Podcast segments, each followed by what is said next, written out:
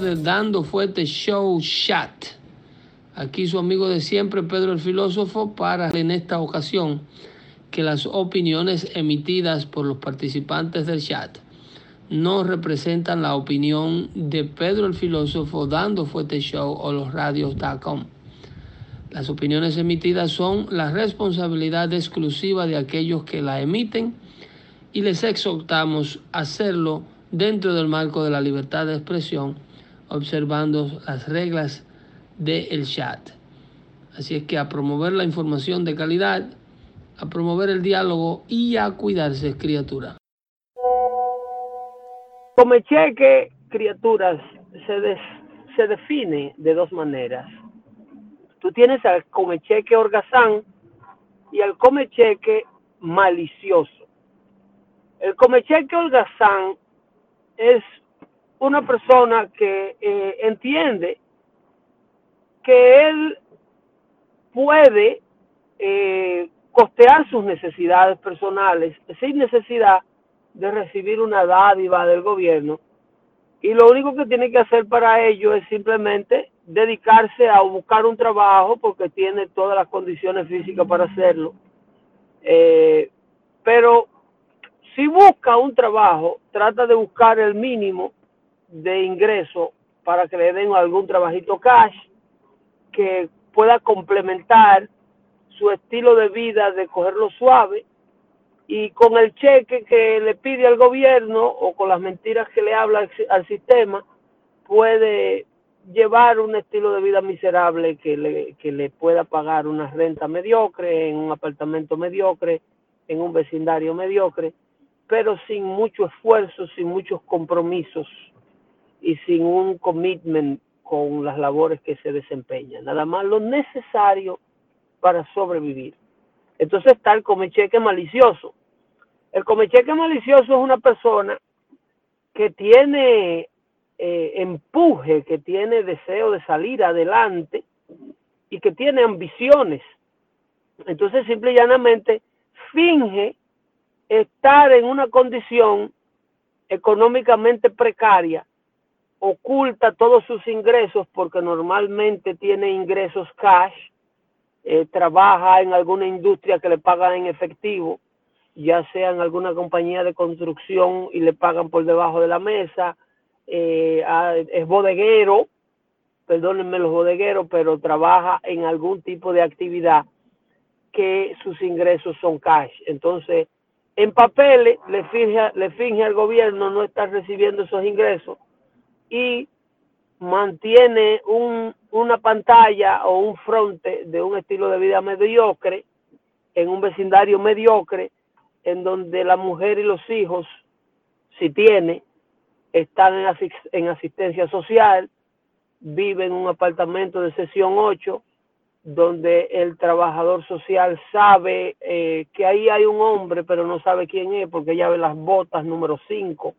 a mí ve las botas de trabajo número 12, que son de hombre, y en la casa hay niños que el mayor puede que tenga nueve años.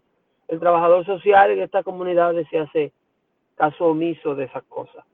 Entonces sabe que hay un hombre, pero la mujer se reporta como soltera, como que el marido no sabe dónde está o que el marido la abandonó, inclusive maridos que tienen casos de child support, pero aún viven con la mujer de sus hijos, nada más para que la mujer tenga el argumento de poder calificar para el cheque que se come, en la sesión 8 que le pagan, los cupones de alimento que le dan y hasta complemento en efectivo de welfare, si ella es ciudadana americana y los hijos también.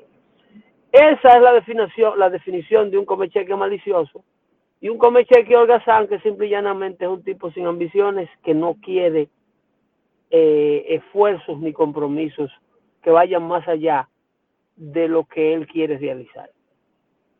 Comecheque, en fin, le pone un peso a todos los contribuyentes que no nos comemos esos cheques y que pagamos nuestros impuestos y también le pone un peso aquella madre necesitada que verdaderamente está atravesando una condición precaria porque tiene un verdadero marido irresponsable que la abandonó eh, que no aparece, que se fue para su país de origen, que lo deportaron y tiene aquí una carga de dos o tres niños y ella sola con su salario no puede con los gastos de la casa. Esos son dañinos, esos come cheques que acabo de describirle, para este otro tipo de personas que en realidad necesita la asistencia social. Así que espero que quede aclarada y que sirva de algo la definición de un comecheque, cuando ustedes me escuchan refiriéndome al comecheque. Se cuidan ahí, criaturas. Eh, buenos días, buenos días, Dou, que, te veo por ahí también. Sí, eso, eso que sea Big Frank, eso es una realidad. El que tenga la eh, así como estábamos hablando anoche, el que tiene la ventaja, sí, eso, eso hay que felicitarlo. Porque muchos de los casos, estamos hablando anoche, cuando yo vivía, eso era un lío era un parque. Y eso, que la zona donde yo vivía no era tan, tan así como, Manhattan. Yo, vivía en Richmond, cerca de, del lado de Woodside y esos, esos lados. del lado de Brooklyn estaba cerca de, ¿cómo se llama esto? Eh, Bushwick, estaba cerca del otro lado. Pero ahí no era tan difícil encontrar el parqueo, pero era incómodo también. A veces y él, como dice Frank, ahí, eh, las la, viviendas y todo. Eh, yo estaba escuchando el programa de Pedro ahorita y él estaba diciendo que le subieron otro, otro fuetazo al, transporte público. Cuando yo llegué allá en el 2011, yo creo que el, tren, el, single ride así, estaba a dos pesos.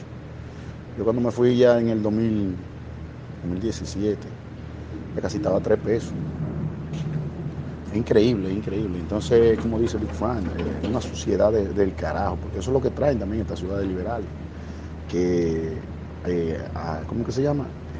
Engríen al, ciudadano. Pues que antes estas ciudades por aquí eh, tratan de hacer énfasis en que si tú tienes una basurita te, pueden dar, dar cajeta. Buenos días, mi gente. Buenos días. Anoche el programa del amigo mío de radio Claro, yo tengo un amigo que tiene un programa de radio que es un tipo, hay que decir la verdad, el tipo tiene un léxico y un lenguaje que a cualquiera lo marea. Y tiene muchos seguidores, especialmente los tacitos. Él es un, un demócrata en Pedernillo, al igual que todos los oyentes de ese programa, son toditos súper demócratas.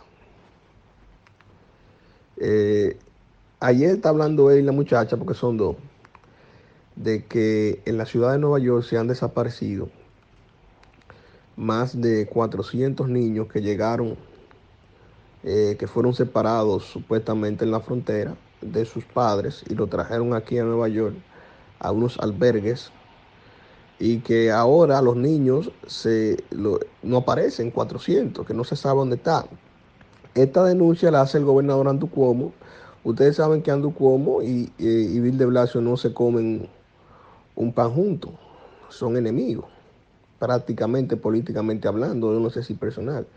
Y Andrew Cuomo dice que cómo es posible que la ciudad de Nueva York, teniendo tantos problemas aquí, este alcalde teniendo tantos problemas de vivienda, de violencia, de etcétera, etcétera, lo mencionó casi todo, eh, un problema de, de, estados fronterizos, porque estas personas salen, entran por los estados fronterizos del sur, Nueva York con tantos problemas se traiga a estos niños aquí a la ciudad para agregarle más problemas a los neoyorquinos.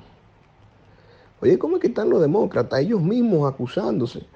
Cuando el mismo Andrew Cuomo favoreció la idea de que esto se convirtiera en un estado santuario.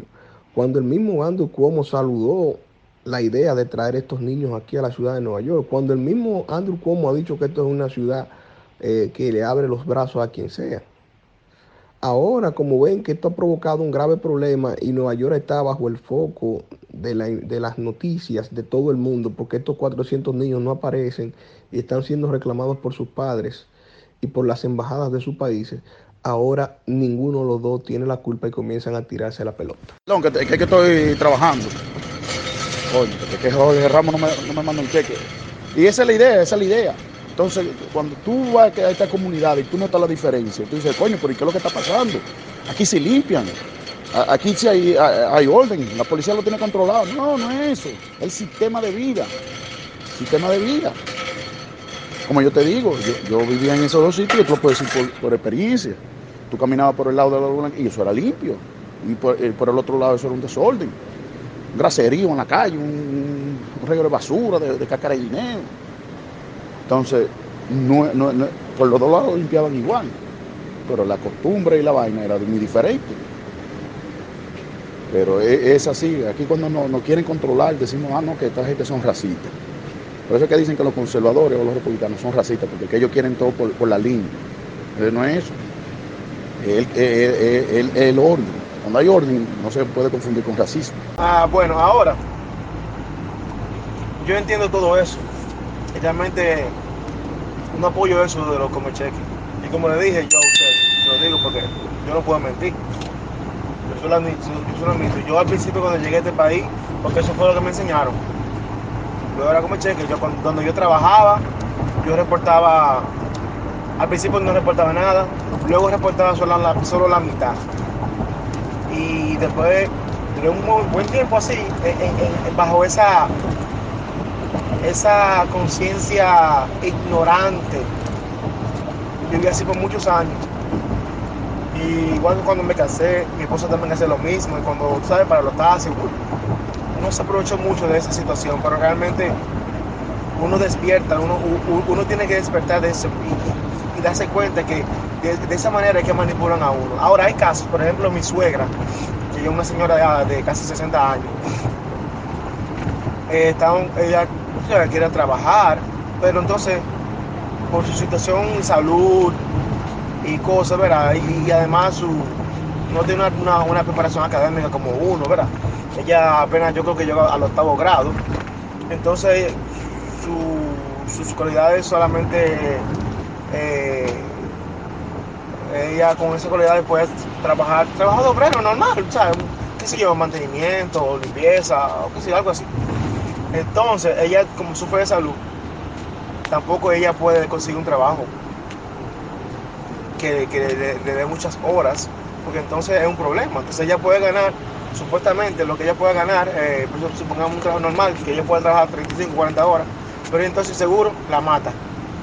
Entonces, eh, en el caso de ella, ella ha preferido, por ejemplo, eh, cuidar, eh, ella, busca unos niños en la escuela, lo cuida en la casa y ella hace algo para que así de esa manera no lo quiten el seguro médico, porque ella, imagínense ustedes, si habría que ir a médico con ella cada rato, uno no tuviera dinero. Entonces, la situación otra vez que también hay, que saberla ver, eh, porque no todos son, ¿sabes? Así, como, eh, como choque holgazanes o preciosos, sino que a veces por la misma necesidad o la circunstancia, la situación que vive la persona. Pero, pero, pero, no son todos los que son así, no son todos. La gran mayoría eh, son así como dice Pedro holgazanes y maliciosos. Pero Eris, óyeme, yo conozco un caso un muchacho que trabajaba conmigo hace mucho tiempo ya. Y él nacido aquí, tú sabes, mucho joven, ya estaba pues, en edad de, entrar a la universidad. Y él quería entrar al Army y no pudo. No pudo por la sencilla razón de que sus padres, cuando él estaba más chiquito, cogieron ese site eh, y parece como que, tú sabes, como que algo no andaba bien con su cabeza. Y mucho era normal, uno lo veía normal él. Y él quería entrar al Army y por esa razón no pudo entrar. Y él, y él sí quería, porque hay personas que lo hacen por, por interés, pero no, él quería entrar al Army, era, algo de él. Y no pudo. Tuvo que él conformarse con ir a la, a la universidad estudiar algo que más o menos le gustaba y, entonces mira cómo los padres le frustraron a ese muchacho solamente por, por, ganarse unos centavitos más. ¿eh? Eso no se hace, eso no tiene perdón de Dios, sinceramente. Eli Santiago, Eli Santiago. Por uno de los casos más, más, más palpables es cuando Bobín estaba con Pedro en el show. Él se cansaba de hacer cuenta que la mamá decía que él tenía problemas especiales para cobrar un cheque. Es uno de los casos más, más, más, más cerca que uno puede ver, Huevín, Huevín. Decía que, le decían que él era especial. Muchacho, eso es otra también. Aquí la gente se, hace loco. o, si se da un reloj baloncito, se hace de que es cojo para no trabajar más. Te digo que, eso es parte del sistema, la gente busca la, manera de, engancharse. Yo pienso que aquí, como dijo Luis Carlos Muñoz, cuando él se refiere a, tomar regulaciones y mejorar el, sistema de aquí, deberían monitorear. Por ejemplo, una persona que viaje dos o tres veces en el año o una vez al año, si usted está recibiendo, usted no tiene, usted no tiene por qué estar viajando. ¿Y por qué? Porque se supone que si tú estás, si tú estás recibiendo ayuda, tú estás, tú mala. Entonces, ¿cuál es el motivo de los viajes? Vainitas sí, que, empiecen a, investigar y vaina, porque ¿qué? Un, un, desfalco que hay. Y Philly, eh, no sé si eh, estaría de acuerdo conmigo, pero también hay mucha culpa también en el sistema. El, sistema que de, seguro médico y de cuántas cosas eh, que muchas personas lo pueden necesitar o lo, lo, necesitan de hecho. Eh, eso hay que reestructurarlo. Darwin, sí, sí, eso es lo que, a eso que me refiero, que con esa reforma, como decía ayer JC, que aquí deberían hacer eso, que, hay personas que sí lo necesitan de verdad la ayuda, porque ese caso que tú estás diciendo, claro, hay casos que son excepciones, que sí en realidad una persona, como tú dices, si trabaja más de lo que trabaja, el, eh, poquito que, gana se lo, absorben. Por eso estamos hablando de gente con, ¿cómo te digo? Con, con, capacidad de trabajar, de, sudar el lomo todavía. Ya, esa señora ya mayor, mayor, 60 años todavía en este país está bien, pero no está, no está trabajando tanto como uno que es más joven por eso yo digo que el sistema debe ser reformado. Personas así como, ok, espérate, porque que la, ayuda que se da en este país, si se reparte bien entre partidas, aquí muchachos, casi todo el mundo viviera bien, lo que pasa es que hay un grupo humano que se, absorbe toda la ayuda. Y no tanto así, sino por generación, como estamos hablando. Porque un housing es para una persona que la está pasando mal en un momento. Pero no me digas tú que tú vas a pasar 30 años llevándote el diablo para estar viviendo en housing. Disculpa, se me fue el dedo. Hay, hay, muchas personas que por su situación, las circunstancias de la vida, em, su salud, la familia, qué sé yo, miles de cosas, eh, no, no, no, no, tienen la dicha de poder conseguir un trabajo que les pueda, que les pueda eh, dar una vida holgada, una vida, qué sé yo, un poco más cómoda y entonces a veces tienen que decidir entre, entre seguro médico y, el trabajo. Entonces, que yo voy a ganar más, dinero, pero entonces ¿cuánto voy a pagar de seguro? Entonces, eso, eso es algo que hay que, hay que reestructurarlo, sinceramente, porque no, no, no es justo, ¿sabes? Eh, ahí yo sé, yo tengo, yo me, o sea, considero mucho esa parte, pero, eh, pero es, es, que no son todos, no son todos los que son así. Eh, y hay mucha gente que toma ventaja sobre eso. Miren, miren hasta el, colmo de los comecheques. Cuando yo llegué aquí a la ciudad de Nueva York, un señor eh, puertorriqueño que peleó en la Segunda Guerra Mundial con 18 años. Supuestamente tenía él 18 años porque él falsificó en Puerto Rico su acta de nacimiento y con solo 15 años de edad se subió tres años para que lo dejaran alistarse al ejército norteamericano y ir a pelear a la Segunda Guerra Mundial. Luego ese mismo señor participó en la Guerra de Corea. Eh, un tipo valientísimo. Y después el mismo caballero participó en la Guerra de Vietnam. Es uno de pocos norteamericanos que ha peleado en tres guerras. Ese señor puertorriqueño. Cuando yo llegué aquí a Estados Unidos, él tenía 93 años. 93 creo, o un poquito menos, no me recuerdo muy bien. Pero ya era una persona mayor y estaba enferma. Tenía problemas eh, de, salud. Él vivía arriba en una habitación de que le rentaba la, ciudad, le, le, pagaba la habitación y eso, y tenía una home attender porque el edificio donde él vivía se quemó, entonces lo pusieron ahí, una historia larguísima. Pasando la mil y un veterano de guerra. Y él me hizo una historia de que cuando a él se le quemó su, su apartamento donde él vivía, donde él tenía todas sus cosas, sus recuerdos de sus hijos, su, su, todo lo que él tenía.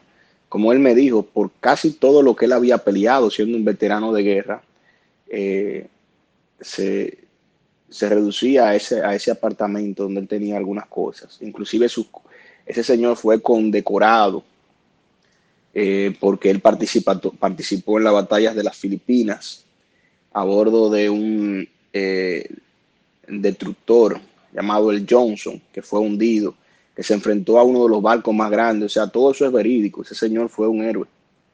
Y él me dijo que él, cuando se le quemó el apartamento, duró dos años viviendo en un shelter, rodeado de delincuentes, porque este veterano de guerra no tenía prioridad por parte de, de, de, la ciudad para otorgarle a él un nuevo apartamento.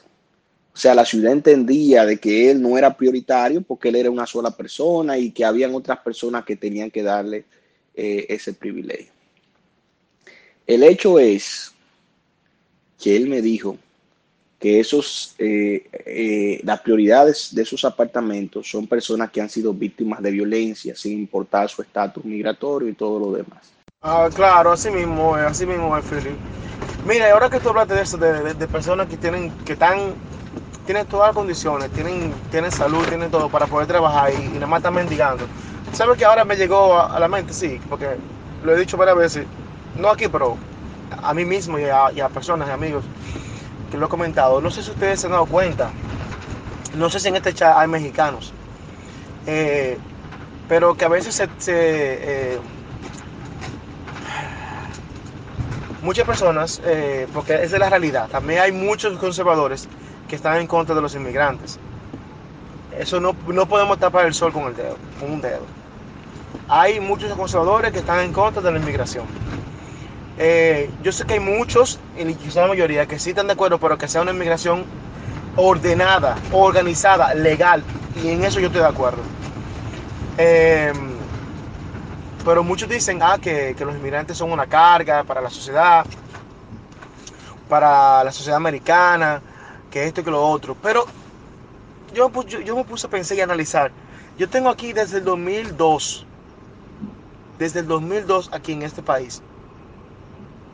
Y yo he visto,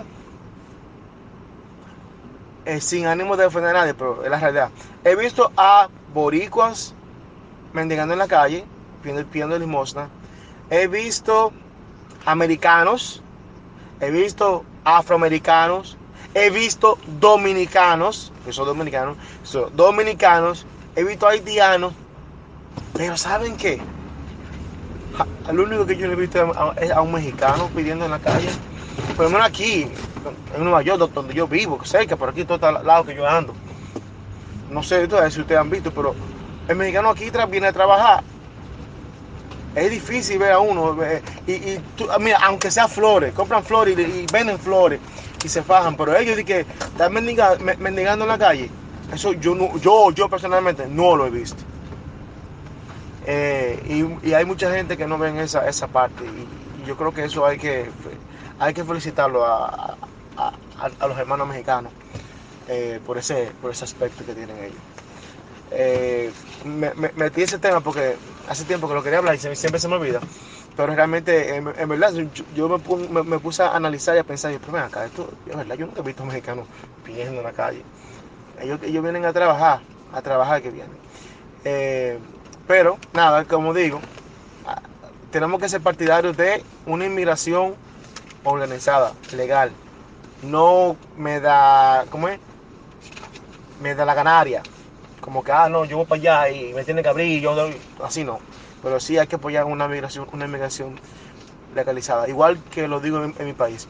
Hay, hay, personas que, por, por, lo, por, lo, que yo he dicho, eh, con, con, respecto a haitianos, piensan que yo soy racista. Pero no es eso.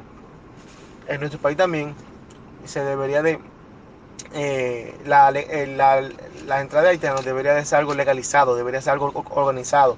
Y no todo el mundo puede, tiene que entrar al país de uno. ¿Qué es eso? Hay que también saber quiénes son los que están en el país de uno, como aquí también. Aquí hay que saber cuánto hay. Esto es, esto es una, falla de seguridad grandísima, tener 11, 12 millones de inmigrantes indocumentados. Eso es una falla bien grande, eso es demasiado. Y hay que hacer algo por eso. Y yo creo que, yo creo que Trump va a hacer la diferencia. Yo creo que Trump es el que va a, a legalizar a todos indocumentados por motivos de seguridad. Yo sé que sí. Ese señor me dijo a mí que él no se arrepiente de haber ido a tres guerras. Él no se arrepiente de haber luchado por, por el mundo, porque él no dice ni siquiera por los Estados Unidos. Él dice que las veces que fue a la guerra pensó en la paz del mundo y odiaba a los comunistas y todo eso. Él dice que lo único que él se arrepiente de su vida, de su vida, es haber confiado en las personas que le prometen a las personas que van a la guerra, que van a luchar para liberar el mundo. Eso es lo único que él dice. Pero que su único premio es el haber eh, hecho las cosas cuando tuvo que hacerlo en nombre del mundo, de la humanidad. Y yo recuerdo que ese caballero fue una de las primeras personas que me dijo a mí, a mí, mi hijo, Nueva York se va a convertir en una ciudad donde nadie va a querer vivir. dice él, Nueva York era una ciudad bellísima. Nueva York era la mejor ciudad de los Estados Unidos. Nueva York era una ciudad tranquila, en los años 50, 40. Y después comenzaron todas estas políticas de aceptación, de tolerancia. Y Nueva York comenzó desde los años, desde finales de los 60, cuando empezaron a llegar los veteranos de Vietnam, que esta ciudad se invadió de drogas y la tolerancia de las autoridades. Ahí comenzó el derrotero de esta ciudad. Él me dice a mí, todavía no es nada lo que se va a ver en Nueva York. Y míralo ahí, se está viendo. Siempre hago esta, historia de cuando yo vivía allá en Wilson, del lado de, donde estaban todos los polacos y los blanquitos, vamos a decirlo así. Eh, tú caminabas por ahí y eso era, eso era nítido totalmente. Entonces del otro lado, y del lado de buscando ya para Brooklyn, para, mire, la vino para abajo, por ahí vive mucho ecuatoriano. No estoy, no estoy eh, ofendiendo razas ni nada, que quiero decir. Lo que pasa es que por ahí vive mucho ecuatoriano mayormente, pero también mucho hispano. Cuando uno camina por ahí, uno cree que en el hospedaje ya que de Santiago como anda, mucha basura, mucha basura.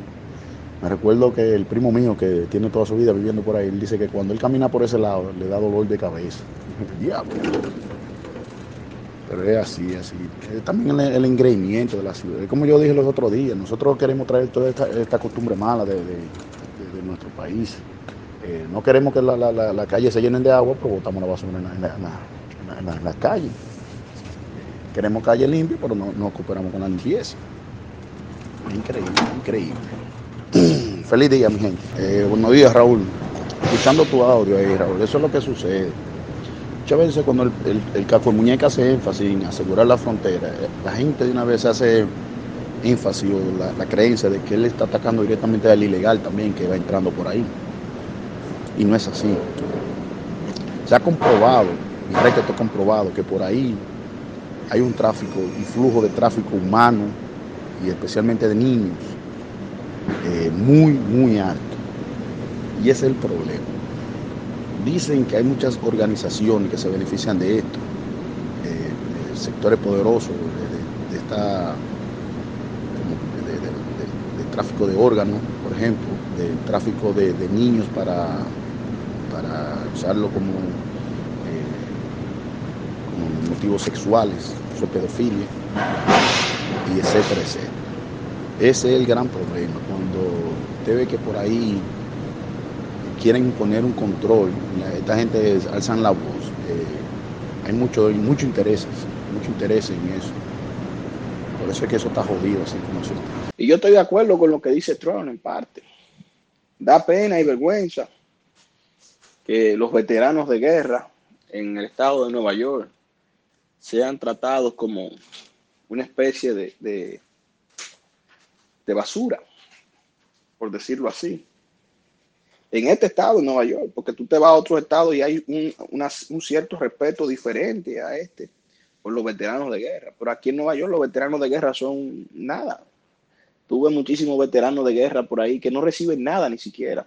Y ahí en la 138 y Willy saben, hay un edificio de veteranos de guerra. Yo quiero que ustedes vean en las condiciones que está ese edificio, en las condiciones que tienen a estos hombres ahí abandonados, arrumbados. Y yo a veces pienso como que el estado de Nueva York quisiera como que estos veteranos de guerra lo mandaran para otro estado para no tener esa, ese compromiso. Y porque ellos no se sienten como muy cómodos con los veteranos de guerra aquí en Nueva York. Aquí se trata muy mal a los veteranos de guerra. Ale, Ale Junior, yo cuando venía escuchando el programa de Pedro, se estaba refiriendo a eso, lo que yo siempre he dicho aquí, que lo grande es cómo eso como cheque han puesto este tipo de personas en el Congreso, porque una legión de como cheque que ella tiene, ¿verdad? Y le celebran todo lo que ella dice y todo lo que ella habla por esa boca. Eso es lo que yo le veo diciendo aquí a esta gente, que es el miedo que a mí me da de, de este votante que va subiendo ahora que si le dicen que la mierda se come, la mierda se van a comer, sin medir consecuencias, sin averiguar si es verdad o es mentira. Eh, es fuerte lo que está pasando aquí, es, más fuerte lo que, de lo que yo siempre he dicho. Fuerte, mano, fuerte. Filín, lo que pasa que con esto come cheque, que esta gente, ellos no le importa quién, quién está como corriendo como para una posición en, su distrito ni nada. No le importa quién es. Puede ser un terrorista. Y si el terrorista dice, yo voy a correr como demócrata, van y votan, porque a ellos no le importa quién sea. Ellos no, ellos no hacen su research ni nada de esa vaina. Ellos ven demócrata, pum, lo votan y ya. Así no, así no es la vaina. Adiós, así, seguro así mismito fue que, que ganó la, la remata esta. Y eso va lo, y lo mismo yo digo para la para la señora esta, a la de Minnesota, Ilan Omar, yo creo que se llama. Sí, esa, esa misma también, segurito ganó así mismito.